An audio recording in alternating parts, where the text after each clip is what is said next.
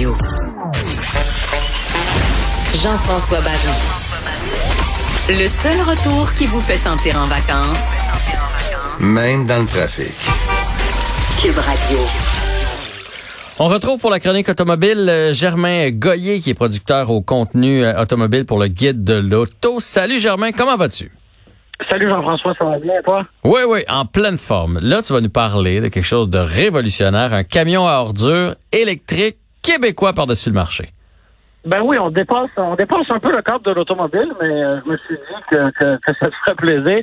Euh, donc c'est ça, c'est l'entreprise euh, euh, Lyon Électrique qui est ici même au Québec, à Saint-Jérôme, qu'on a connu pour ses autobus scolaires électriques. Mhm. Eh bien, ils ont développé un nouveau, un nouveau segment en, en vendant des, des camions à ordures qui sont eux aussi 100% électriques. Bon, c'est certain que c'est des débuts euh, qu'on peut qualifier de modestes. Parce que pour le moment, on a un seul client qui est un qui, qui porte le nom Waste Connections, qui est un client euh, un client américain. Donc, euh, et la première commande, elle aussi, est assez euh, modeste parce qu'il y a un premier camion qui va être livré dans l'État de Washington, puis un camion également en Floride. Donc, c'est- un début, c'est un petit début, mais à mon avis, c'est assez assez prometteur. Ben oui. Donc, euh, et pour ce qui est de, de en fait, sa camion est 100% québécois parce que sa benne, qui elle est électrique aussi évidemment, a été développée en partenariat avec euh, Boivin, euh, Boivin Evolution, qui est qui est au Québec aussi.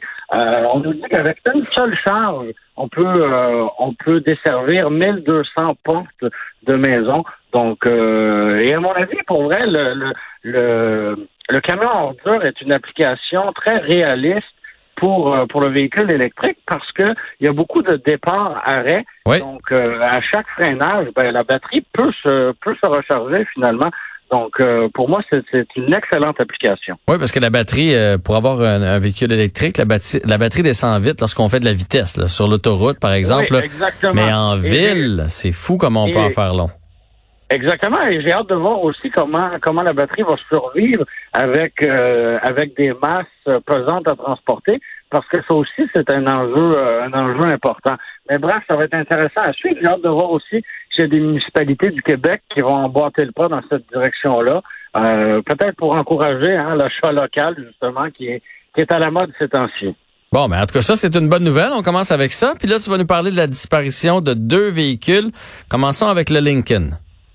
Oui, exactement. Donc, euh, euh, on arrive à une période de l'année où euh, les manufacturiers annoncent la disparition et l'arrivée de nouveaux modèles parce que, euh, bon, les modèles 2020, même si on est juste en juillet, euh, tirent à leur fin tranquillement.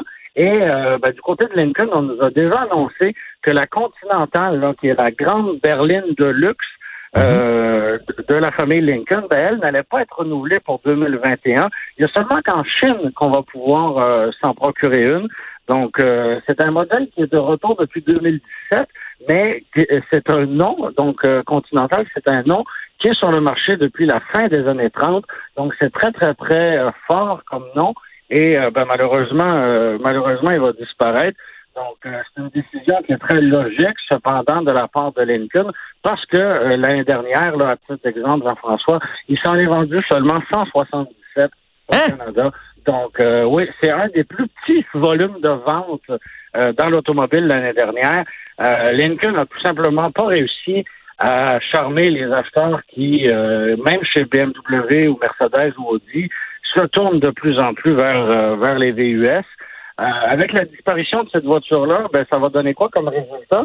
Ça va donner un, un catalogue complet de VUS pour, euh, pour Lincoln. Autrement dit, il va rester le Corsair, le Nautilus, et le Navigator, mais il n'y aura plus de euh, voitures, euh, voilà, tout simplement. Ben, il faut dire, là, je la regarde pendant que tu me parles. C'est comme un modèle, pas de modèle. C'est comme une grosse voiture qui plairait aux personnes peut-être un peu plus âgées qui ont des sous, mais les personnes présentement un peu plus âgées qui ont des sous préfèrent se tourner vers euh, vers justement une Mercedes ou une Porsche. On dirait que la marque est plus euh, euh, à flash plus. Là. Tu sais, c'est des marques qui sont plus dans le vent que Lincoln. Là. Payer un gros montant puis te promener en Lincoln, c'est pas quelque chose qui va faire tourner les têtes. Non, et je te dirais que ça fait quoi, au moins 30 ans que la marque Lincoln tente de renouveler son image, de renouveler sa, clientèle, de, de, de rajeunir un peu tout ça. Et euh, ben, c'est clairement pas avec une, une voiture euh, comme celle-là, une voiture américaine dans sa forme la plus traditionnelle quasiment, que qu'on va réussir. Cela dit, moi j'ai eu l'occasion de la conduire cette euh, cette berline-là. Et euh, franchement, pour moi qui suis peut-être un peu conservateur, mais seulement dans l'automobile, entendons-nous, mhm. j'apprécie la conduite de la Lincoln Continental et c'est une des dernières voitures à rebondir là, une et même deux fois quand on roule sur, euh, sur un, un, poule ou un joint d'étanchéité sur l'autoroute. Donc, c'est un peu euh, un retour dans le passé, mais avec euh, une conception moderne. C'est un, un, mélange assez particulier. on peut pas, on peut pas dire autrement. Bon. Puis parlons maintenant de la Dodge Journey que j'ai eu d'ailleurs, que j'ai possédé comme euh, comme véhicule parce qu'elle avait une banquette pour euh, les, les amis des enfants. C'était un des premiers utilitaires qu'on pouvait lever une banquette qui permettait d'avoir cette place. Ben cette voiture-là aussi, on va arrêter de la faire. Oui, exactement. Ben, tu, tu l'as mentionné, la, la, la, troisième rangée qui était euh, dissimulée dans le coffre, c'était pas mal son, son, son plus grand atout parce que dans le segment des VUS compacts, euh, ben, il y avait que le Tiguan chez Volkswagen et le Mitsubishi, le Mitsubishi Outlander qui proposait cette caractéristique-là. Euh, et là, maintenant, le, le, Journey disparaît. C'est un véhicule qui était sur le marché depuis 2009 et on n'avait pas... Euh, il y a eu de la misère à évoluer. En fait, on l'a pas fait évoluer, ce qui est assez malheureux. Et depuis quelques années, ben, il était, il était loin derrière loin derrière ses concurrents en termes de conception.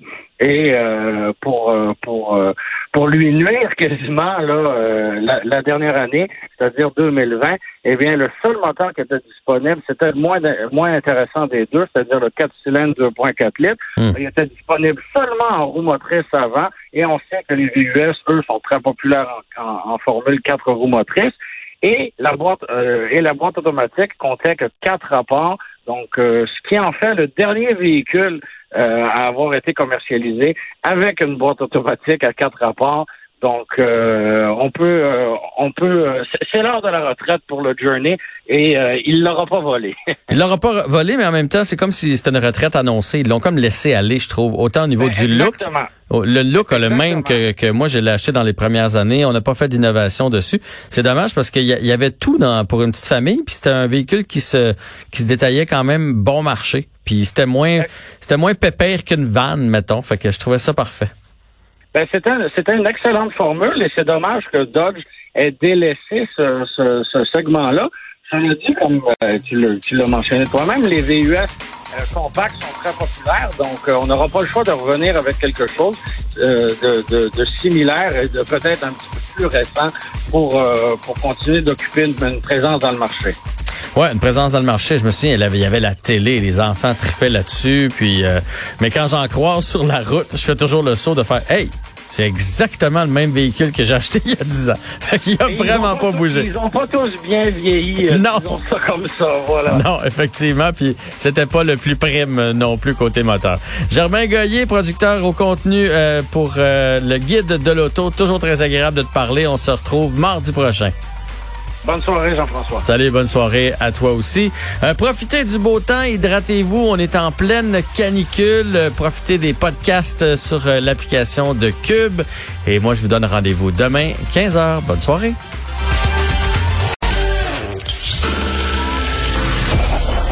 Cette émission est maintenant disponible en podcast. Rendez-vous dans la section balado de l'application ou du site cube.radio pour une écoute sur mesure en tout temps. Cube Radio, autrement dit. Et maintenant, autrement écouté.